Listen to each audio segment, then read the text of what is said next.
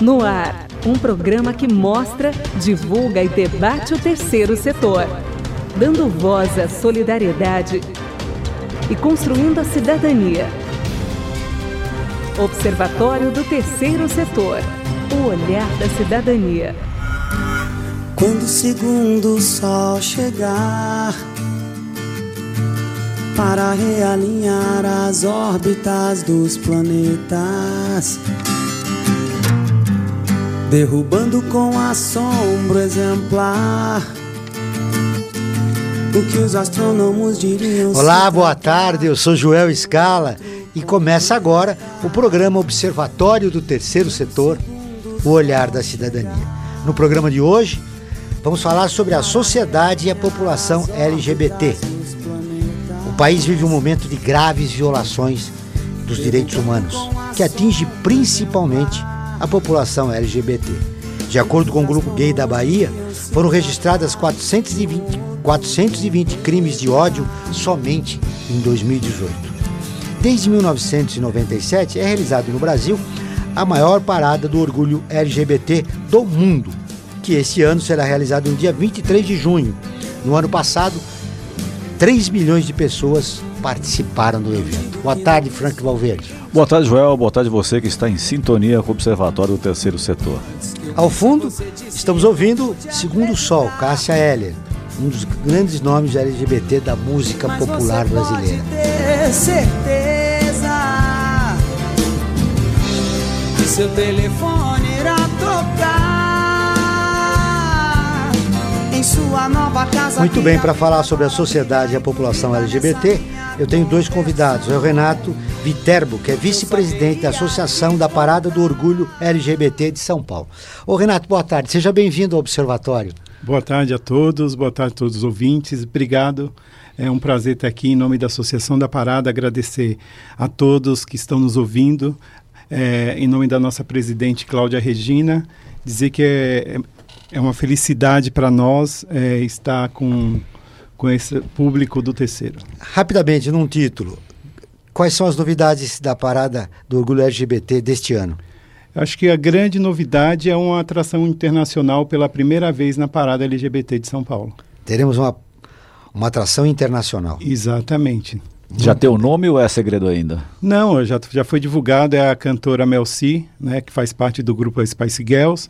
E o mais legal de tudo isso é que ela vem para a Parada de São Paulo, é a primeira participação dela numa parada LGBT né, aqui no Brasil. Né? Então, ela sai daqui de São Paulo, vai para o Chile, Chile ela vai para os Estados Unidos, para a parada de Nova York, e depois ela vai para a Austrália e outros países. Mas o Brasil foi premiado e foi presenteado com, com a participação da Mel. Porque aqui é a maior parada do orgulho gay LGBT do mundo, né? Isso, exatamente. A, parada LGBT, a maior parada LGBT do mundo.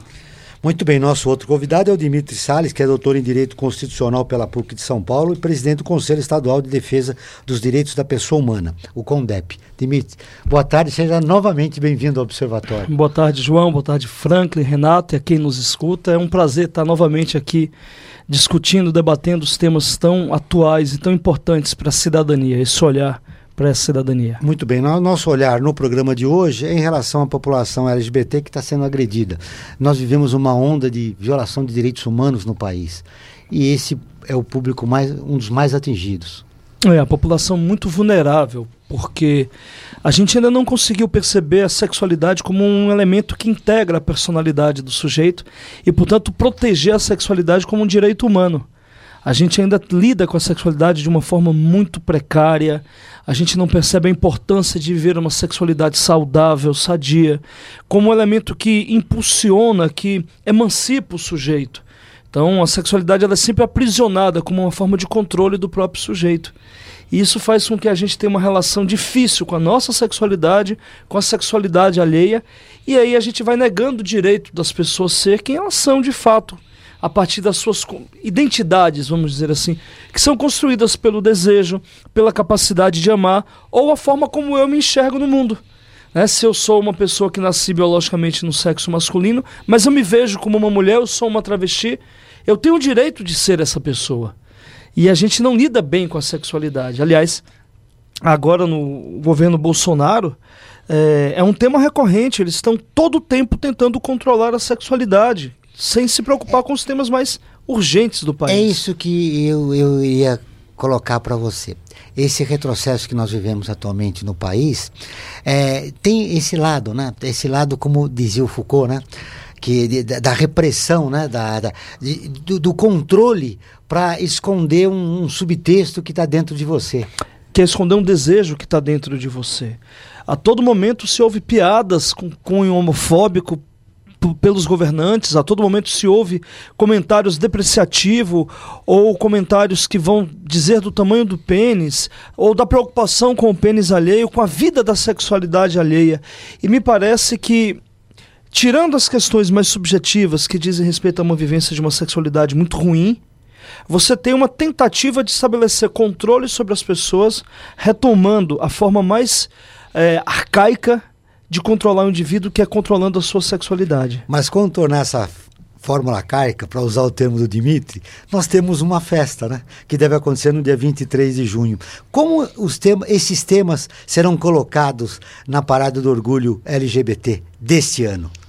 Bom, João, é, esse ano a parada ela tem toda uma história a ser contada do, da, do movimento LGBT. Né? Então a gente o, o tema escolhido é, por nós, a Associação da Parada, junto com os demais militantes, né, foi 50 anos de Stonewall, que é onde começa toda a luta do movimento LGBT, né, Estados Unidos, 1969.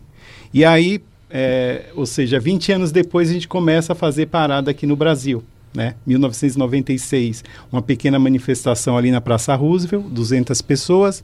97 a gente já vem para Paulista aí com 2 mil pessoas aproximadamente. 2006 a gente entra para o Guinness como a maior parada do mundo, né? E o importante falar é que a parada, ainda que algumas pessoas vejam a, é, como uma festa, né? Ela é uma manifestação social, né? Ali, é, temas importantes são levados são levados né, para a Avenida Paulista e, e, e, a, e, algum desses temas, né, dez anos depois, é onde a gente consegue é, obter resultados é, desses direitos pleiteados através, através das paradas LGBT ah, no Brasil e nos, no, no, na, nos, nas pequenas cidades, né? Então, assim, posso dar como exemplo ah, a união né, da, a, das pessoas do mesmo sexo já foi discutido da, na parada lá em 2002, né? Se a gente falar da questão da homofobia, que hoje nós estamos aí com discussão no STF, né? A gente já falou desse tema em 2004. Né? Ou seja, 15 anos depois, essa discussão volta à tona né? e o, o ST, STF é, se pronunciando a respeito. Ou seja, a parada ela tem a função de festa, porque fervo também é uma forma de luta. Entendemos dessa forma. Renato, não é paradoxal que o Brasil seja uh, o líder mundial, tá? entrando para o Guinness como a maior parada LGBT do mundo e, ao mesmo tempo, seja um dos países, se não o país que mais agride, é, que mais tem crimes de ódio calcados na questão da homofobia. Como, como se explicar essa, essa, essa, essa esse paradoxo é, entre essas, essas duas, duas questões? Ser o, líder da maior parada e, ao mesmo tempo, ser um dos líderes também negativamente como um dos países que mais é, é, crimes de ódio pratica? É, na verdade, é, que, as questões que envolvem todo, toda a questão sexual, né, como o Dimitri colocou, e até mesmo da, da, das identidades, né, é uma questão de educação. Né? Eu, eu não preciso é, é, é, aceitar, mas eu tenho que respeitar. Né? O princípio do respeito, né, da igualdade que está lá na Constituição, deve, deve, deve, deve prevalecer sempre. Né? Agora, infelizmente, o que, que acontece? Tudo aquilo que me incomoda, eu tenho que eliminar de algum jeito. Né? E aí é essa população que, que vive os seus dogmas e vive as suas questões das mais diversas, né? Acha que, que matando, né, agredindo, vai estar solucionando o problema. Muito bem, agora nós vamos interromper nossa entrevista para ouvir a, a ONU News, que é parceira de conteúdo do Observatório do Terceiro Setor com a reportagem. A ONU, ela lança um estudo inovador sobre felicidade e qualidade de vida das pessoas LGBTI. O Antônio Ferrari, de Nova York, traz as informações. O Programa Conjunto da ONU sobre HIV-Sida, ONU-Sida e a Fundação LGBT lançaram um estudo global que tem como objetivo preencher a lacuna de dados sobre o bem-estar mental das pessoas lésbicas, gays, bissexuais, transgêneros e intersexuais LGBTI. O objetivo é utilizar os dados recolhidos para criar melhores condições e melhorar a saúde. A pesquisa, a primeira deste tipo, faz parte de uma campanha para obter mais informações sobre os desafios enfrentados pelas pessoas LGBTI. Os dados recolhidos ajudarão a expressar as preocupações e defenderão a melhoria das condições e tratamento destas pessoas, incluindo a garantia do acesso a serviços sociais e de saúde inclusivos. A diretora executiva da ONU, SIDA, Gunilla Carlson, lembra que as pessoas LGBTI enfrentam estigma e discriminação diariamente na educação, no trabalho, na saúde e em ambientes sociais. Por isso, a agência quer entender como isso afeta o bem-estar, incluindo o bem-estar mental e também as suas respostas. Para tal, será examinada em profundidade como as variáveis económicas, sociais, homofóbicas e outras influenciam a vida das pessoas LGBTI para defender com mais vigor uma mudança significativa que melhore as suas vidas. De acordo com a ONU-SIDA, as pessoas LGBTI correm maiores riscos de contrair a infecção por HIV. As estimativas mostram que o risco de contrair este vírus é 27 vezes superior entre homens homossexuais e outros homens que fazem sexo com homens e 13 vezes maior entre pessoas transexuais. Outros estudos mostram que muitos homens gays e outros homens que fazem sexo com homens e transexuais evitam procurar serviços de saúde por medo do estigma e da discriminação. Tony News em Nova York, António Ferrari. Muito importante essa iniciativa da ONU. Eu queria só repercutir com você, Dimitri, duas, duas coisas importantes que essa matéria revelou. Primeiro, é, é que o, o gay incorporou esse preconceito da sociedade e ele não vai atrás de serviços públicos por medo do estigma, já que ele trabalha e convive nessa sociedade. E o outro é, é, fala do bem-estar da qualidade da pessoa LGBTI que precisa, né? É, viver num ambiente saudável e o impacto que tem sobre ela o preconceito da sociedade. É porque, na verdade, o preconceito ele se expressa de diversas maneiras. A piada, o xingamento é aquela coisa mais corriqueira, mais comum. Mas, é, e o mais conhecido, talvez, o que nos, nos atinja tanto, são as violações à vida. Né? No Brasil, é, é altíssimo o número de mortes de cidadãos e cidadãs LGBT. Agora, há outras maneiras que o preconceito indiretamente se expressa. Por exemplo, você chega no posto de saúde ou alguma unidade pública e você é alvo de piada, de discriminação. Você então prefere. Como se não tivesse direito, né? se não tivesse de direito. É. A pessoa então prefere aguentar calada o sofrimento, a dor, a doença, até que está permanentemente sendo alvo de discriminação. É por isso que a gente fala que a homofobia, Franklin, e a transfobia são elementos que vulnerabilizam, tornam mais vulneráveis ainda o cidadão LGBT. Porque não é só a piada ou a agressão física que a gente está acostumado cotidianamente.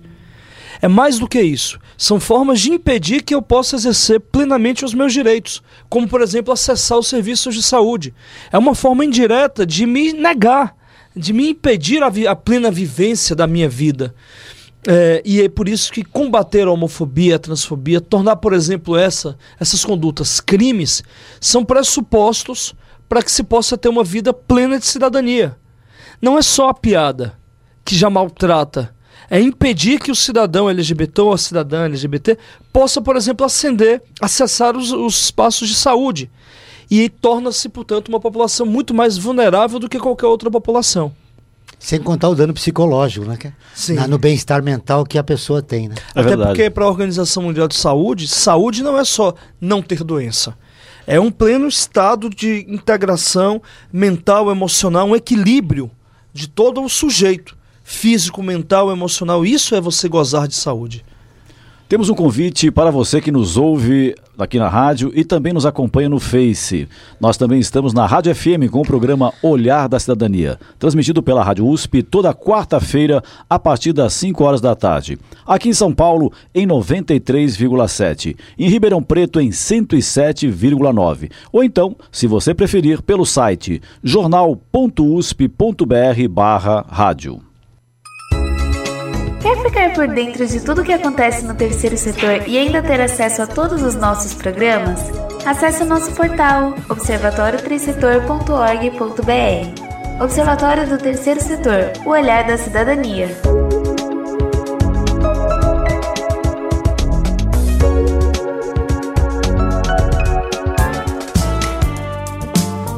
a Associação Científica e Cultural das Fundações Colaboradoras da USP, FUNASP, foi constituída com o objetivo de aperfeiçoar o relacionamento das fundações com a Universidade de São Paulo.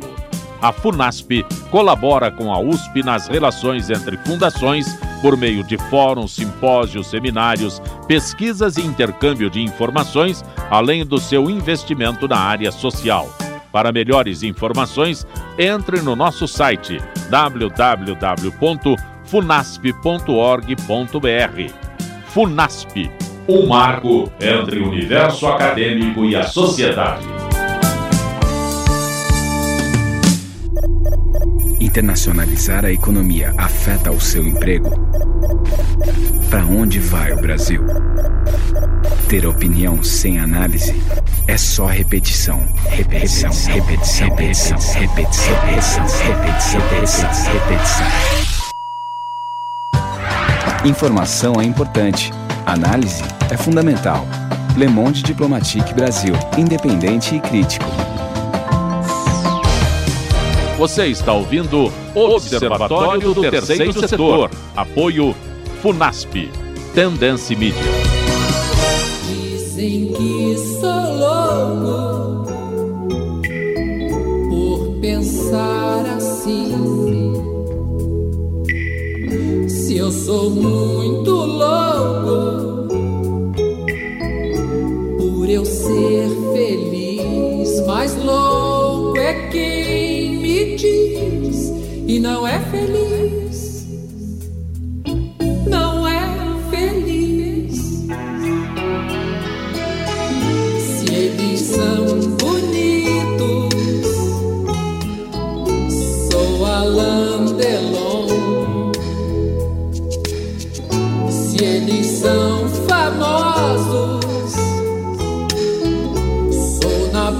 Ao som de Ney Mato Grosso, Balada do Louco, estamos de volta com mais um bloco do Observatório do Terceiro Setor, hoje falando sobre a sociedade e a população LGBT, com Renato Viterbo, da Parada do Orgulho Gay LGBT de São Paulo, e Dimitri Salles, da, do CONDEP, né, ameaçado de extinção pelo governo federal. Ah, nessa música, tocada ao fundo com Ney Mato Grosso, como já disse, ela, a música foi composta por Rita Lee e Arnaldo Batista e teve uma versão gravada por Ney Mato Grosso, que é essa que vocês estão ouvindo. A música fala sobre a importância de ser feliz, não se importar sobre o que é considerado comum e normal pela sociedade. Se eles têm três carros,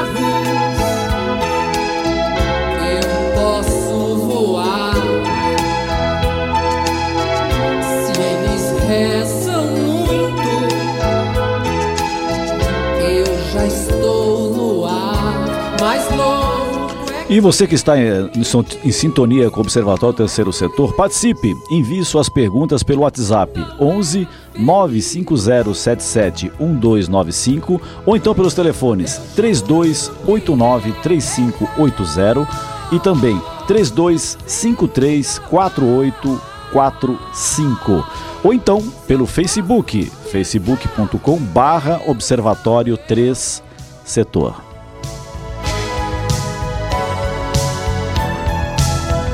Muito bem, agora vamos falar de infância, juventude e diversidade? Menino que vai pra feira vender sua laranja até se acabar. Filho de mãe solteira cuja ignorância tem que sustentar. É madrugada, vai sentindo frio, porque sucesso não voltar vazio. Com a jornalista Bruna Ribeiro. Olá, Bruna, boa tarde. Boa tarde, Joel. Boa tarde, ouvintes e entrevistados. Desde o último domingo, o assunto que dominou a internet foi a acusação de estupro envolvendo o jogador Neymar. Para se defender, ele compartilhou conversas e fotos íntimas da mulher que o acusa. Os júris de plantão se dividiram entre dois grupos: os que acharam a conversa muito engraçada e a transformaram em memes, e entre aqueles que condenaram a mulher. Mas foi para Paris achando que só ia comer croissant? Não parou de mandar nudes e agora diz que foi estuprada? Ela estava querendo. Não sabemos se de fato ocorreu estupro ou não, mas essa não é a questão. O que quero dizer é que vivemos em um dos países mais violentos para mulheres, negros e gays no mundo. Não cabe a nós dar o veredito, mas se Neymar não havia cometido nenhum crime, ele cometeu ao divulgar os dados íntimos. O desejo da mulher e as roupas que ela usa não justificam violência. Parece que o medo se tornou um instrumento político bastante eficiente. O discurso de ódio contra as minorias está legitimado. Estou usando o caso do Neymar não para julgar o acontecimento em si, mas para repercutir a reação da sociedade. No programa, estamos conversando a respeito da parada gay. E sobre isso, no atual contexto, digo que ela se apresenta muito necessária. Trata-se de uma luta por direitos. O produto dessa nossa cultura nacional é aquele que mantém a expectativa de vida de um travesti em 35 anos. É aquele que estupra uma mulher a cada 11 minutos.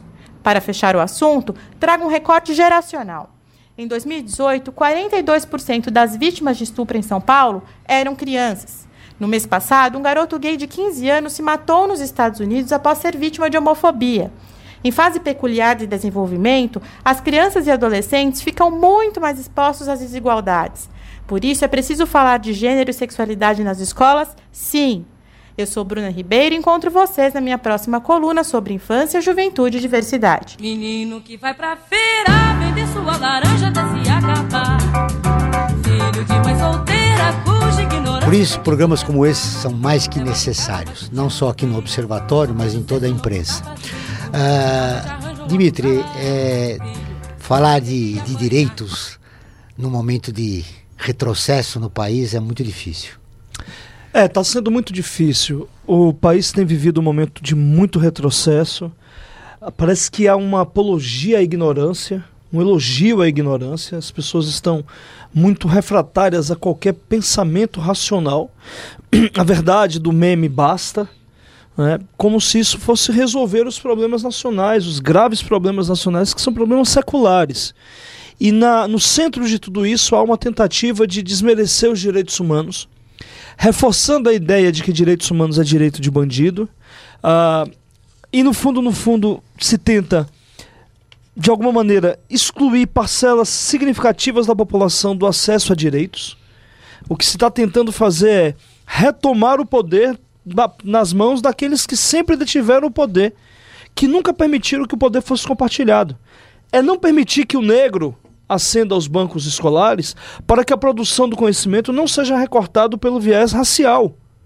E a mesma coisa não permitir que a população LGBT seja tratada de forma igualitária, que a vida LGBT seja tratada como um bem jurídico, porque essa população, de alguma forma, ela desobedece às regras sexuais fo eh, focadas em conceitos religiosos, conceitos moralistas, que são conceitos excludentes de direito.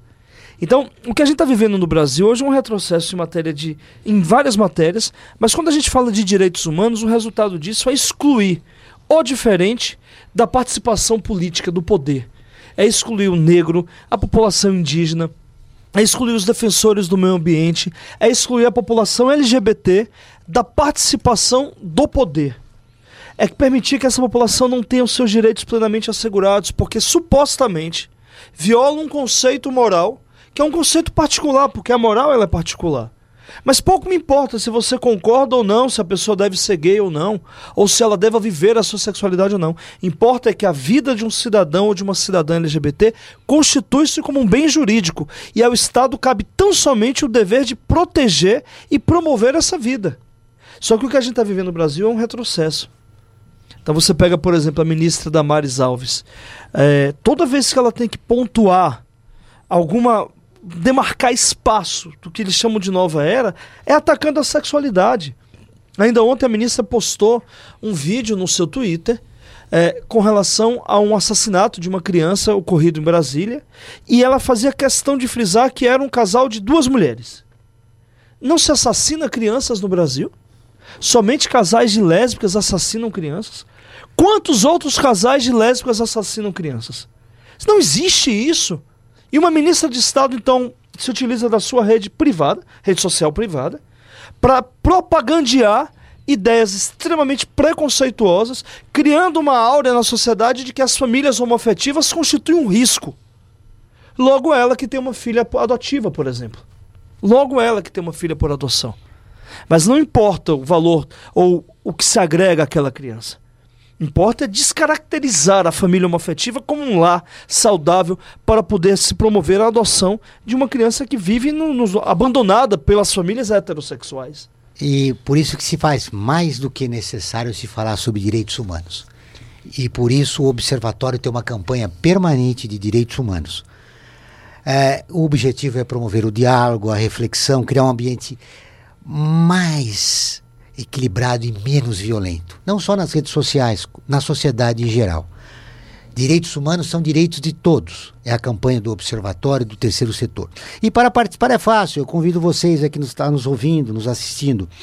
É, compartilhe o banho da campanha que está em nosso portal observatório3setor.org.br. Participe e divulgue da campanha do Observatório do Terceiro Setor. Direitos humanos são direitos de todos. E nós já temos aqui algumas questões é, via Facebook. Tá? Nós temos aqui uma da Maria Fernanda uh, que diz o seguinte: O que os convidados acham sobre o governo atual tirar da pasta de direitos humanos a causa LGBT?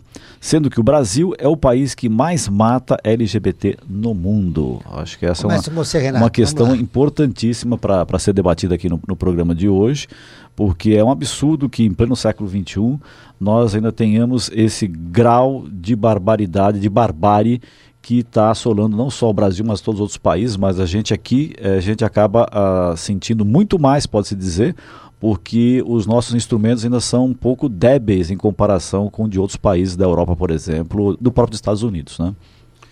Bom, Franklin, João, é, na verdade, assim, a gente é, ouve essas notícias, né, e, e a gente só fica decepcionado, né, porque quando a gente começa a excluir questões importantes como da, da população LGBT, né, da pasta de direitos humanos, é mais uma vez né, uma afronta do governo né, tentando tirar direitos é, que, que a gente não, não sequer né, conseguimos ainda ter acesso a esses direitos. É mais uma tentativa do próprio governo né, de tentar colocar a população LGBT na marginalidade. Né? Esse é o objetivo principal. E nós temos aqui uma outra questão que foi enviada pelo Robson Silva, lá da Aclimação. É, aproveito também para agradecer tanto a Maria Fernanda como o Robson pelas questões que foram enviadas aqui para nós no Observatório Terceiro Setor. E a questão do Robson Silva é a seguinte: o que os convidados acham do kit gay? Né? Dizer, realmente essa ficção, esse fake news que foi criado e que teve um peso enorme nas eleições do ano passado. Primeiro é preciso dizer o que é o kit gay, né? Porque as pessoas estão, por exemplo, só dando um pequeno exemplo, saindo um pouco do assunto para voltar. Eu tenho alunos que falam que eles são contra o Estatuto do Desarmamento. Que eles acham que para a pessoa ter uma arma tem que ter um teste, tem que passar por um processo que identifique se ele pode ou não ter arma, e aí ele pode usar uma arma. E aí eu pergunto: você leu o Estatuto do Desarmamento? Li e você é contra ele, sou contra, porque isso que você está defendendo está dentro do estatuto.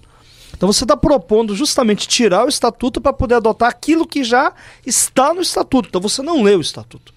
No fundo, as pessoas estão defendendo coisas que sequer conhecem. E uma dessas coisas é o kit gay. Ninguém sabe bem o que é. Criou-se um mito. O candidato, a época, candidato Jair Bolsonaro apresenta um livro no Jornal Nacional dizendo que ali era o kit gay, um, que integraria o kit gay, e era uma mentira. É mentira. É Aquele verdade. livro não compunha. Foi comprovado, né? Foi comprovado mentira. que é mentira. O que, que é o chamado kit gay? São é, materiais didáticos que seriam distribuídos para os professores para auxiliar no diálogo sobre sexualidade. Material didático esse formulado por especialistas para tratar de temas que são temas reais, que está na pauta do dia a dia, que está todo mundo discutindo. Então não é, não é um tema, é, Renato, que por acaso se tocar vai fazer com que toda a sociedade se transforme em uma sociedade LGBT. Isso não é verdade. Então era material didático para facilitar o diálogo e a melhor convivência no ambiente escolar das diferenças sexuais. Porque quer queira, quer não queira, existem cidadãos LGBT nas escolas. E aí qual é a nossa posição? Nós éramos favoráveis, sim, à distribuição desse material educativo. É indispensável que as escolas que hoje atravessam um problema grave de violência interna discuta, por exemplo, a possibilidade da convivência harmoniosa entre héteros e gays. E isso não necessariamente possa ser um problema é, a criar violência ou justificar violência. Então, a, a, posição minha, eu tenho certeza que o Renato compartilha, Joel, é que o, kit, o chamado kit gay é um instrumento no processo de formação e de educação inclusiva da sociedade. Ele foi deturpado de uma forma muito mentirosa para poder ganhar-se votos utilizando da homofobia e da transfobia, portanto, nós servimos para poder apanhar e também para dar voto para esses sujeitos que são desonestos intelectualmente. Desonestos intelectualmente. Por exemplo, só para terminar, é, em 2014, na eleição de 2014, o debate veio à tona.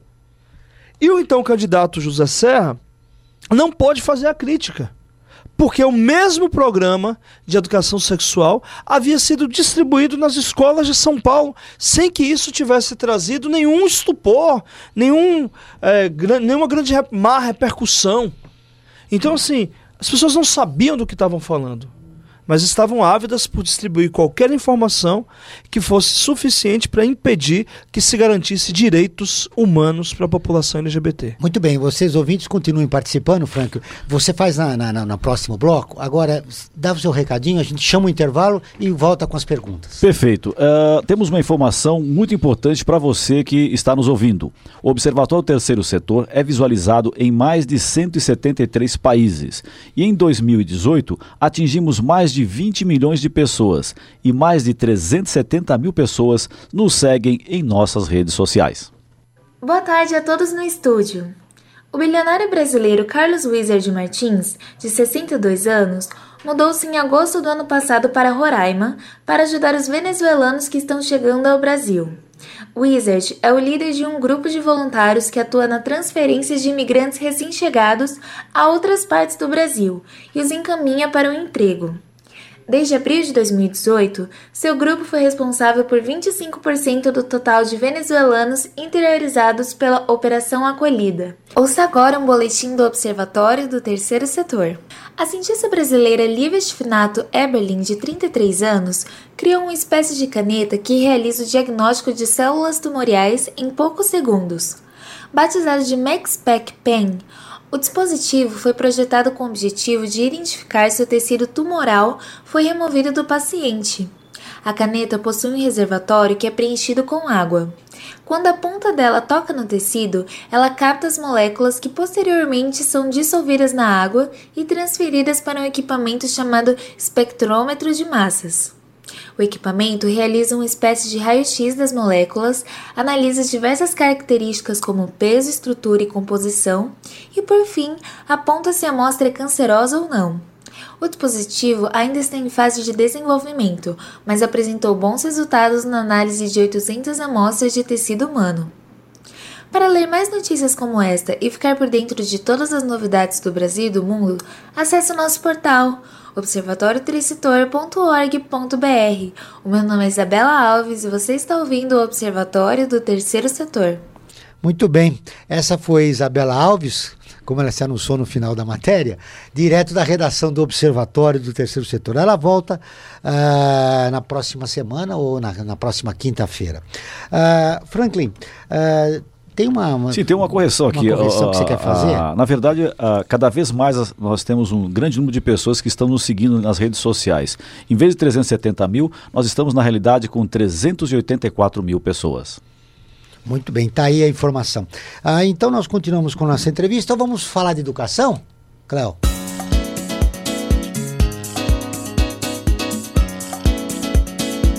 Falando em cultura.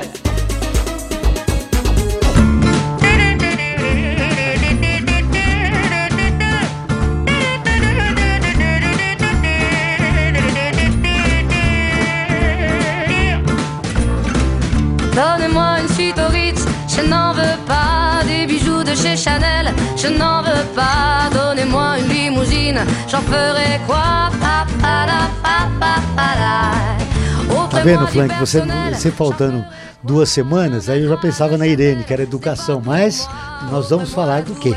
Nós vamos falar de cultura. né? Exatamente, cultura. Então nós estamos ouvindo aí ao fundo Zaz com Je Vous, né, essa grande cantora jovem francesa.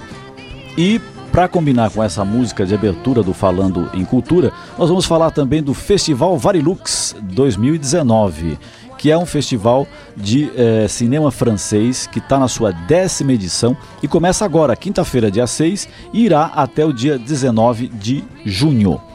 É, esse festival iniciou em 2010 em- e reunia nove cidades e 11 salas de cinema e teve 25 mil participantes, pe- espectadores que foram às salas de cinema assistir essa seleção de filmes franceses. No ano passado, nove anos depois, eh, esse festival eh, cresceu muito, né, um sucesso tremendo, atingindo 88 municípios, 118 salas e 72 mil pessoas assistindo os filmes.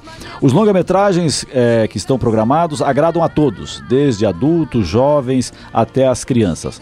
Fora a, a exibição dos filmes, também nós, nós teremos atividades paralelas, eh, como debates e também eh, um laboratório de roteiro.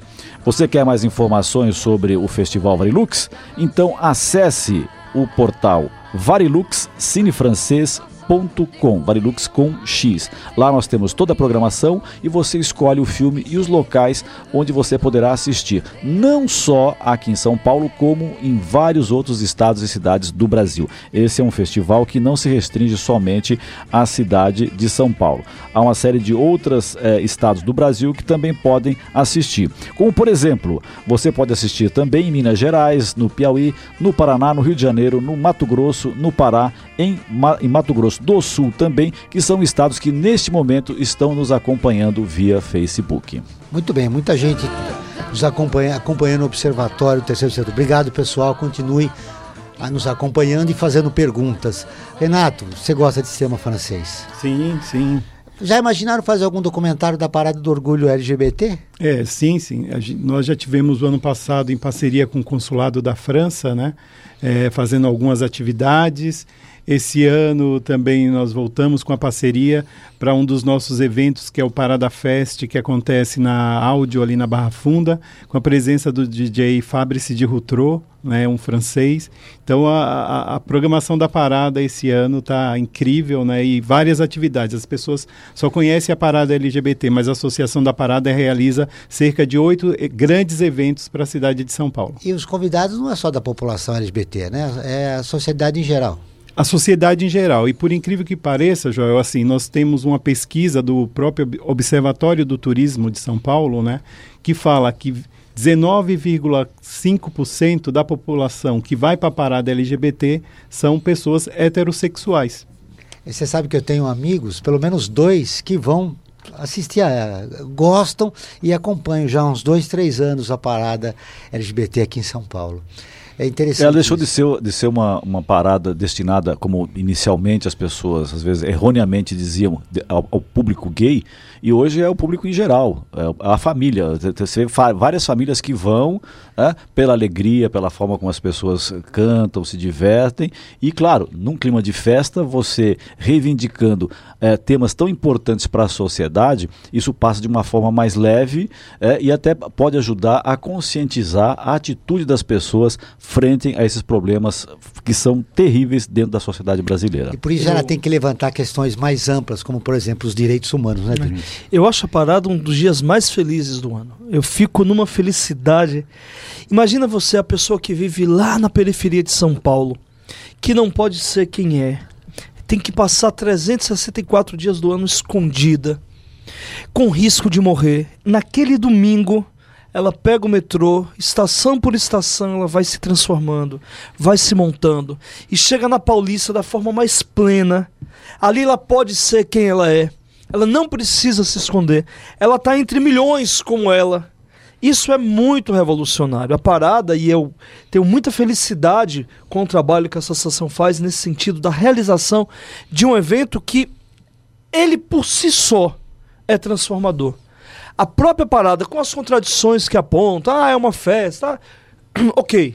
A gente assume as contradições, mas assim, a alegria daquele dia, a plenitude do sujeito que pode ser quem ele é, nem que seja um dia, protegido por iguais, aquilo por si só já transforma o mundo daquela pessoa e transforma o mundo ao redor. É, e é interessante uh, complementar a fala do Dimitri, que é muito isso, né? Eu sou da periferia, né, de São Paulo, é, sou vice-presidente da Parada e ninguém onde eu moro sabe que o Renato Viterbo é o vice-presidente da Parada. Então eu saio todo dia para ir para a associação, fazer meu trabalho na associação, mas ninguém sabe quem é, qual o trabalho que eu realizo. Né?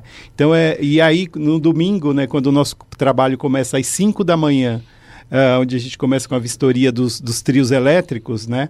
E aí eu, eu volto para minha casa à meia-noite, né? É o sentimento de realização de um trabalho, né, que foi coroado é, por toda a população, não só pela população LGBT. O, o Dimitri colocou algo que é muito interessante. É a afirmação por um dia daquilo que você considera a sua verdadeira identidade. O grande desafio da sociedade é que ele possa expressar não só num dia, mas nos 365 Exatamente. dias do ano. Exatamente. Frank, mais perguntas? Sim, nós estamos recebendo mais uma questão aqui de uma das nossas ouvintes, a Márcia Peixoto, lá de Santana. Obrigado, Márcia, pela sua questão. E ela diz o seguinte: é, pergunta o seguinte: homossexualidade e o direito à saúde. Como são as, as políticas públicas? Essa é uma questão bastante interessante para ser desenvolvida aqui. Como é que são essas políticas públicas, Dimitri? A gente conseguiu avançar muito é, quando o assunto tocava-se nas questões envolvendo DST AIDS. Quer dizer, durante um tempo, historicamente, a população LGBT é quem vai assumir a linha de frente da luta, da luta contra a epidemia. Final dos anos 80, anos 90. É, e isso, de alguma forma, contribuiu porque a vulnerabilidade provocada pela homofobia e transfobia fazia com que essa população, que vivencia parte da sua identidade pelas experiências sexuais, se tornasse uma população muito vulnerabilizada. E a luta, e é interessante perceber que a gente vai conquistar um dos programas de DST AIDS do mundo, mais importantes do mundo, pelas mãos da população LGBT.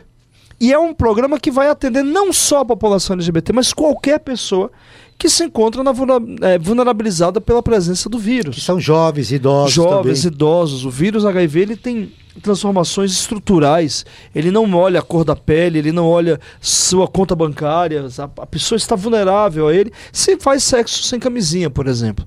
É, e outras formas de, de, de, se infectar, mas muito menos vulneráveis.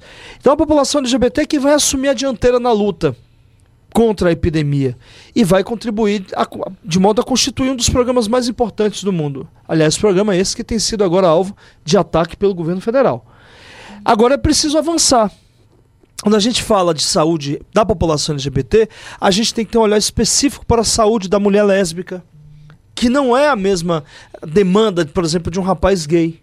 A gente tem que ter um olhar para a saúde da pessoa transexual, da mulher travesti, que busca as mudanças corporais, que busca as mudanças hormonais, para que o corpo físico se adeque à sua realidade psíquica. Então, a gente avançou, é, agora faz 10 anos da criação do ambulatório de travestis transexuais. Eu era coordenador da diversidade sexual do estado de São Paulo quando foi criado esse ambulatório. Agora, o ambulatório é fundamental, é uma experiência riquíssima, o Renato pode atestar. Agora é preciso avançar, a gente precisa aumentar o número de cirurgias, o número de acompanhamentos de tratamento hormonal com os médicos endocrinologistas, ou seja, a gente caminhou bem, mas ainda há quem da demanda para a saúde dessa população. Nesse processo de mudança que você aspira, Dimitri, é necessário também capacitar os servidores públicos que trabalham na área de saúde para atender bem a população LGBT quando precisa. É e importante também salientar que ainda hoje, com a lei né, que protege a população LGBT, a, de, a Lei 10.948, ainda nos ambulatórios de saúde, né, a população de mulheres transexuais e travestis, ainda ah, alguns profissionais insistem em chamar pelo nome eh, de batismo, né? E aí é, é onde tem um, um, certo confronto. Não há um respeito com essa população. É a identidade feminina ali representada, mas que para cometer um ato também discriminatório, chama-se pelo nome é, de batismo. Então isso é uma afronta. nome social, né? O nome é teria que ser usado o nome social. Né? Mas nesse caso não, ele se usa usa o nome de batismo. E aí é uma afronta, por quê? Porque é tudo que aquela população não quer ser lembrada.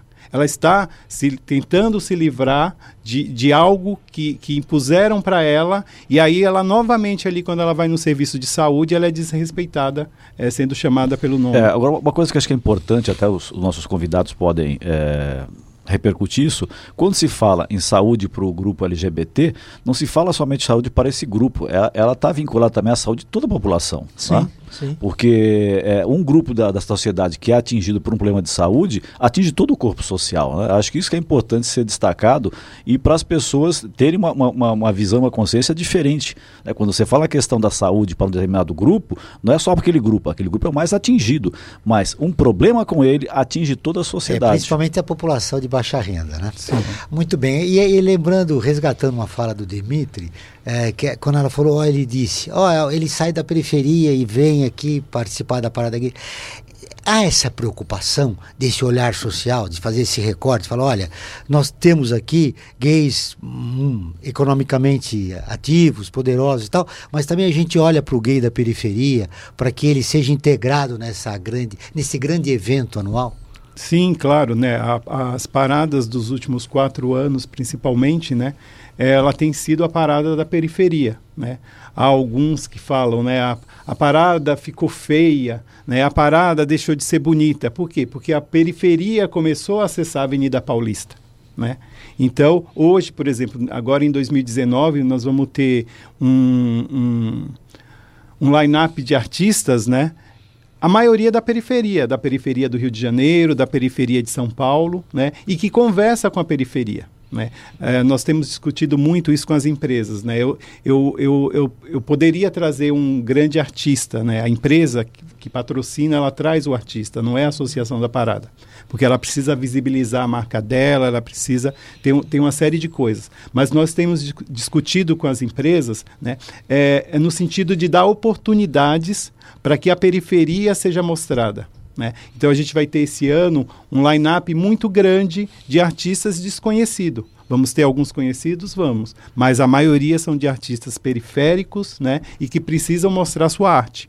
Isso Você... é mais um, mais um preconceito, né? Quer dizer, só porque é da periferia enfeiou a. a, a pois a... É, é, é, é, a maneira. As pessoas acham que, que, que tudo tem que ser lindo e tudo tem que ser um sonho, né? Uhum. Mas o sonho de cada um é muito relativo, né? Então é a gente... uma maneira de desqualificar a parada, né? Sim, também, também é uma desqualificação. Né? Eu me lembro, Renato, que toda vez que tem parada, a manchete nos principais jornais apontam.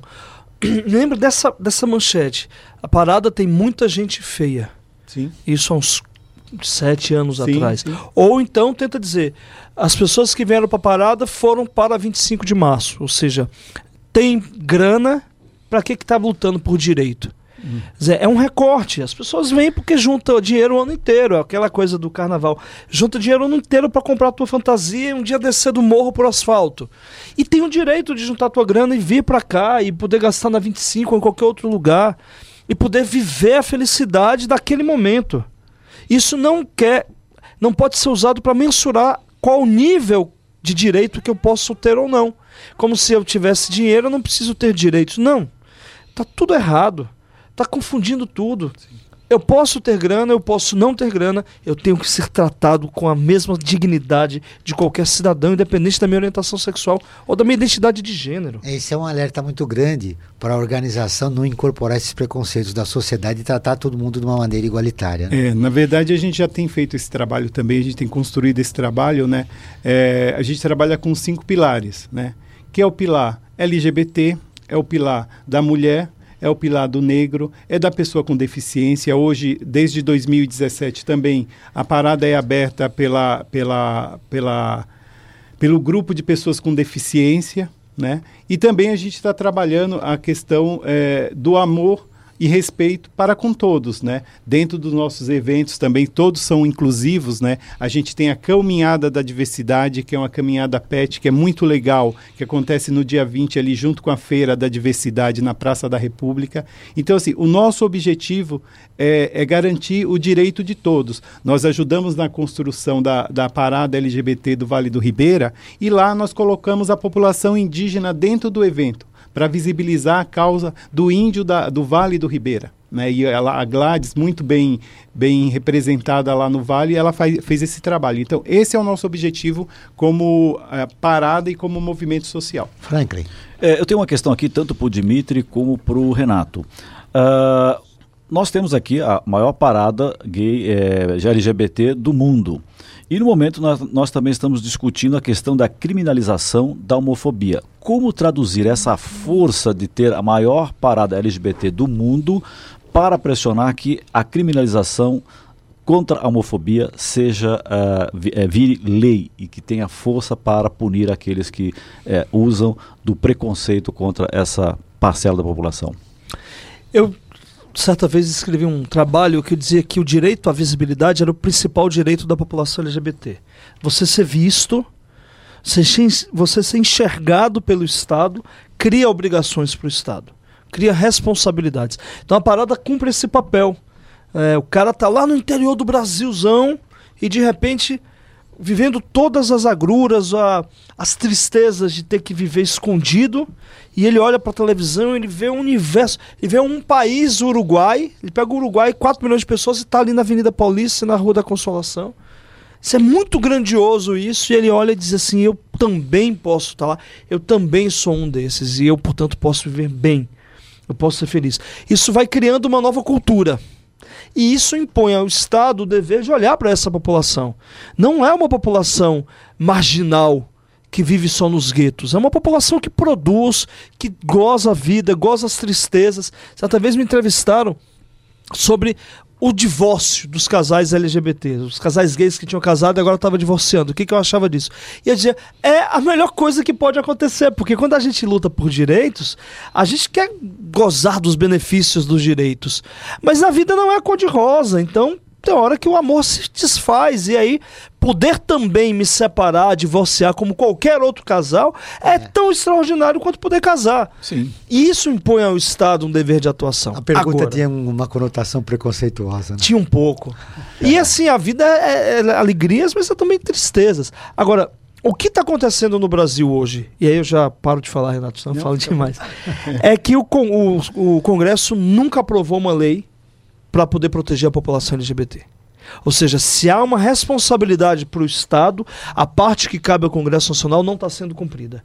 Pelo contrário, nos últimos anos, o que há no Congresso são projetos de leis que tentam regredir em direitos, tirar aquilo que foi conquistado. E aí cabe ao Supremo Tribunal Federal o papel de por meio de uma ação que está tramitando, duas ações que estão lá, estão tramitando, fazer com que a interpretação dada à lei de crimes raciais se estenda a proteção para a população LGBT, enquanto o Congresso não cria a lei protetiva. Na semana passada, de uma forma muito estranha, o presidente do Supremo Tribunal Federal, e aqui eu tenho assumo o que eu vou dizer, o presidente do Supremo se reúne com o presidente da República e os presidentes da Câmara e Senado para fechar um pacto. Não cabe ao Poder Judiciário fechar pacto Exatamente. nenhum Exatamente. com o Poder Executivo. Ele tem que fazer o controle da constitucionalidade dos atos do Executivo. E dentro deste pacto nada republicano, porque não se sabe o que foi discutido, a mim me parece que a discussão da criminalização da homofobia entrou é uma bandeira retroativa, regressiva de dinheiro, de né? direitos. Né? Há uma pressão dos evangélicos, há uma pressão do próprio presidente da República e há o julgamento que já deu 6 a 0, previsto, é, que foi suspenso, previsto para retomar. Essa semana foi adiado mais uma vez. Depois do, da, do, da, reunião que gerou um tal pacto nada republicano, volto a dizer, é, o presidente do Supremo adia mais uma vez a, a votação o julgamento. O que me parece é que há uma manobra, e isso é uma mera intuição, no sentido de dar um tempo para o Senado aprovar qualquer lei, ainda que não seja suficiente, Joel, para poder efetivamente combater a homofobia e a transfobia, mas aprovar a lei, o que faz com que a matéria em julgamento perca o seu objeto e, portanto, o Supremo não, não. garante a criminalização.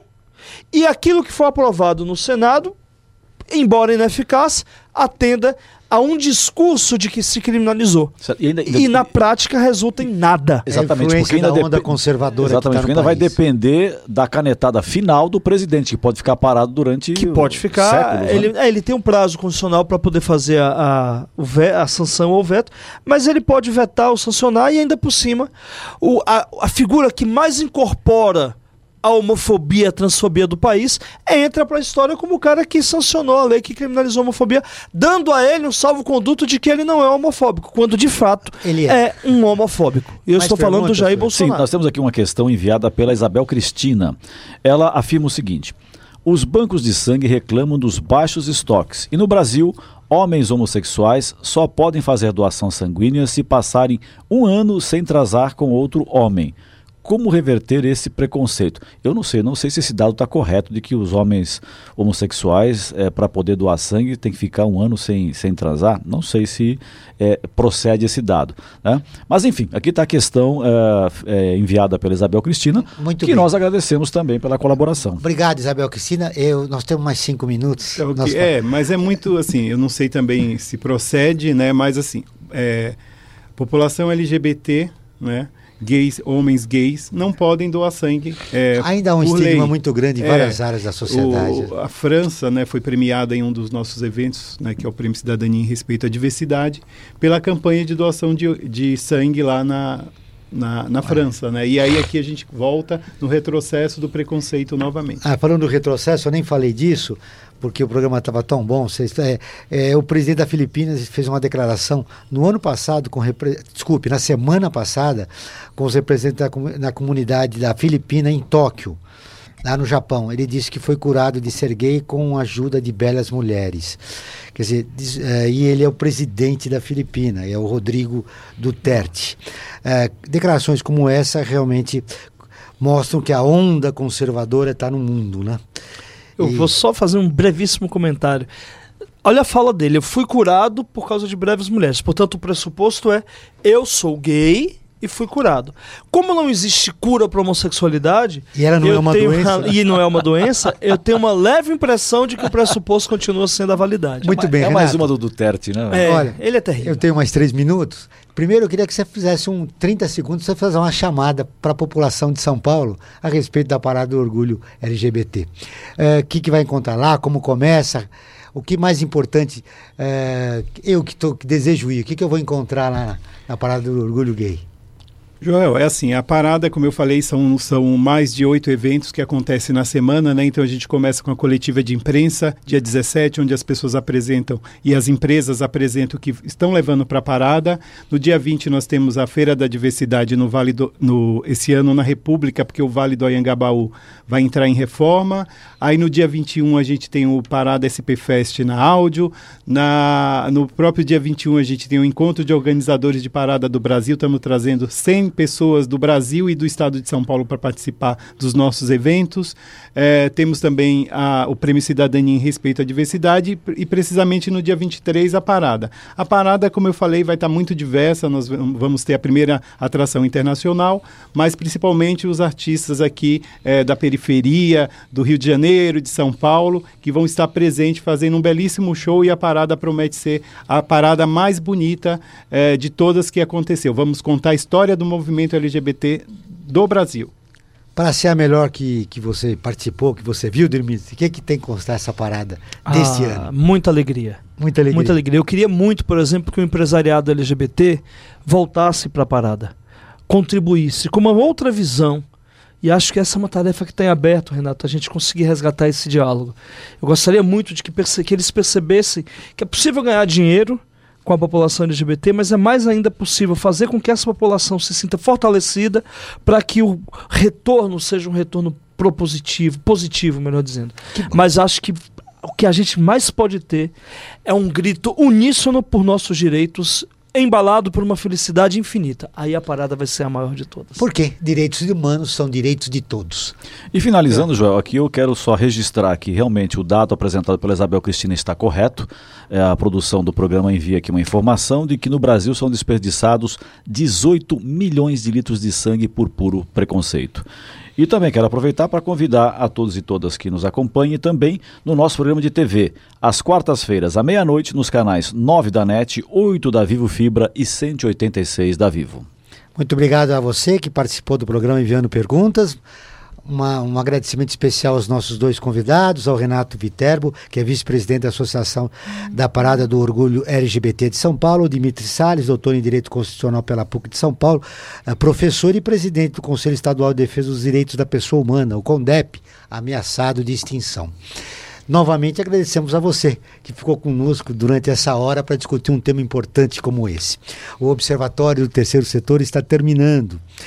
É, esse programa foi produzido pela equipe do, do, Observatório, com a coordenação técnica do Sérgio de Souza, os trabalhos técnicos, o Cléo Rodrigues. Nós voltaremos na próxima quinta-feira, pontualmente, às 14 horas, com o Observatório do Terceiro Setor. Sempre na luta por uma sociedade mais justa, solidária, sustentável e tolerante. Boa tarde. E eu gosto de homens e de mulheres, e você É. E eu gosto de homens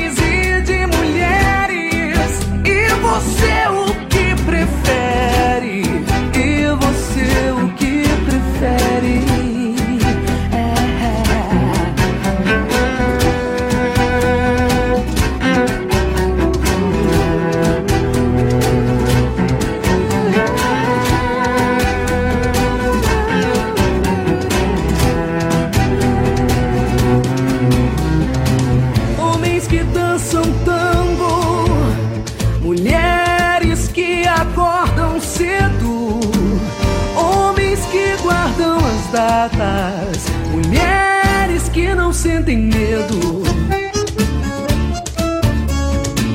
Homens de toda idade, mulheres até as genéricas, homens que são de verdade, mulheres de toda a América. Homens no sinal verde,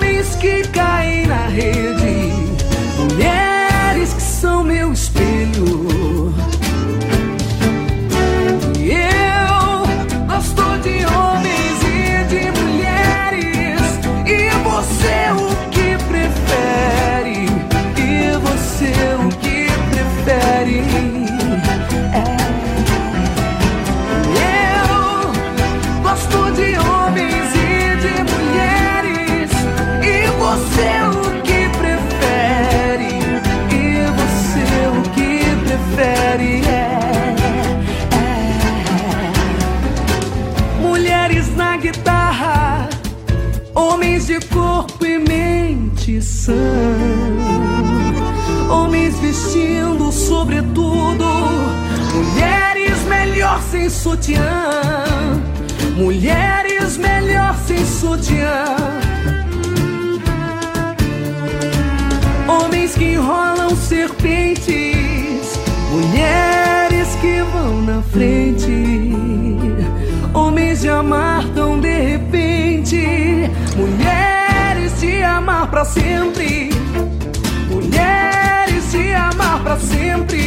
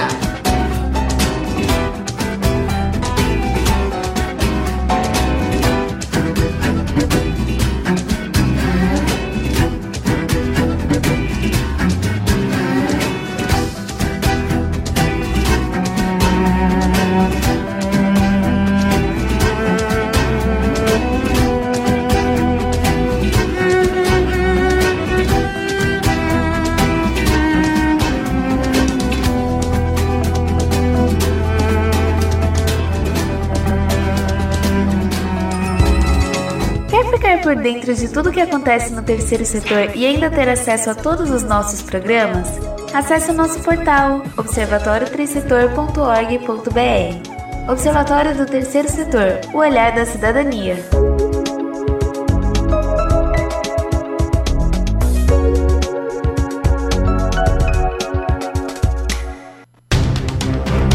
Um programa que mostra, divulga e debate o terceiro setor, dando voz à solidariedade e construindo a cidadania. Observatório do Terceiro Setor, o olhar da cidadania.